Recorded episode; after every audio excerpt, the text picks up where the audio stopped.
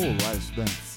Sou o professor Marco Nunes e este podcast é uma revisão rápida do Nerd Cursos Biologia sobre os poríferos.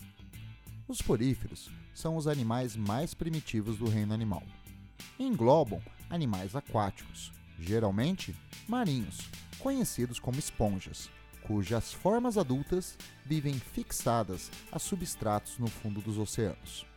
Por isto, são considerados organismos sésseis e bentônicos. Possuem corpo assimétrico ou com simetria radial. O corpo de muitas esponjas possui a forma de um vaso, com a parede perfurada por poros que servem à entrada de água. Uma cavidade chamada átrio e uma abertura superior denominada diósculo, por onde a água sai do corpo das esponjas. Não possuem tecidos verdadeiros, órgãos e nem sistemas fisiológicos. Então, as funções vitais ocorrem no nível celular. Por não possuírem tecidos, são considerados animais parazoários.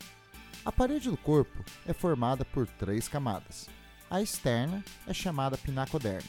É formada por células achatadas e justapostas, chamadas de pinacócitos. A camada interna é revestida por pinacócitos e células flageladas com colarinho, chamadas de coanócitos. A camada intermediária, chamada de mesênquima, é constituída por células ameboides, móveis, chamadas de amebócitos. Embora as esponjas não possuam tecidos verdadeiros, há uma pequena colaboração entre os diferentes tipos celulares. Os coanócitos, agitando seus flagelos, fazem a água circular, capturam o alimento microscópico presente na água e realizam digestão intracelular do alimento. Parte do alimento capturado pelos coanócitos é transferido aos amebócitos do mesênquima e distribuído para os outros tipos celulares. Há três tipos de amebócitos: os esclerócitos, os espongiócitos e os arqueócitos. Os esclerócitos formam espículas inorgânicas calcárias ou silicosas. Os espongiócitos formam uma rede proteica de espongina.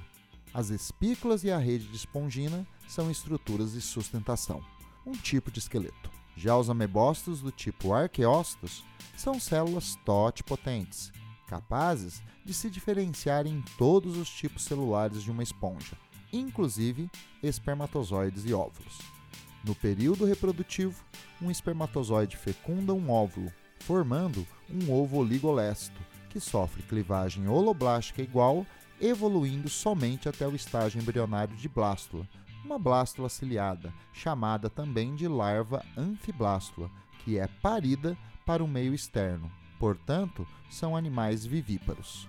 A larva é móvel e nada até um substrato e se fixa, e sofre uma metamorfose para uma forma adulta céssio. Além de reprodução sexuada, as esponjas fazem reprodução assexuada, por brotamento e gemulação. No brotamento, sobre uma esponja cresce uma massa celular que dá origem a uma nova esponja, um clone, que pode se soltar do organismo mãe, formando uma esponja isolada, ou permanecer unida, formando uma colônia. A gemulação ocorre em esponjas de água doce, quando o meio seca e a esponja morre, mas antes forma uma gêmula resistente à desidratação. A gêmula mantém em seu interior arqueócitos vivos. Quando as condições ambientais voltam a ser favoráveis, a gêmula libera os arqueócitos, que formam novas esponjas.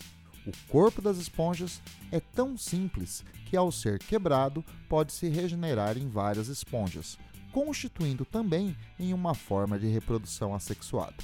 Do ponto de vista ecológico, as esponjas são filtradoras, predando micro-organismos podem viver associadas a algas em um processo de protocooperação ou mesmo de mutualismo. As esponjas produzem substâncias tóxicas inibidoras de predadores, um tipo de amensalismo. Bom, é isto aí. Continue firme nas revisões do Nerd Curso Biologia e bom estudo!